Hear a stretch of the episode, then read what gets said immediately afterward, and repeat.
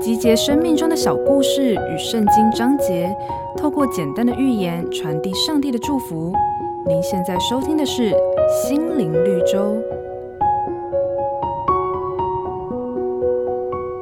一个盲人到亲戚家做客，天黑后，他的亲戚好心为他点了灯笼，说：“天晚了，路黑，你打个灯笼回家吧。”盲人火冒三丈地说：“你明明知道我是瞎子。”还给我灯笼照路，不是嘲笑我吗？他的亲戚说：“你在路上走，许多人也在路上走，你打着灯笼，别人可以看见，就不会撞到你了啊。”从自己的角度思考，常常有盲点；换个角度想，改变思维，就算绝处也能逢生。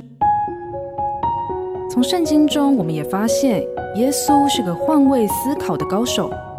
当穷寡妇献上两个小钱，他就称赞他是奉献最多的；当玛利亚用香膏抹他的脚，门徒看到的是浪费，而他说那是最有价值的。换个位子，就换个看事情的角度，常常把自己的眼光换成上帝的眼光，学习看见正面积极的一面，让我们的心可以更宽广，也会因此发现更美好的人生哦。本节目由好家庭联播网、台北 Bravo FM 九一点三、台中古典音乐台 FM 九七点七制作播出。瑞源银楼与您共享丰富心灵的全员之旅。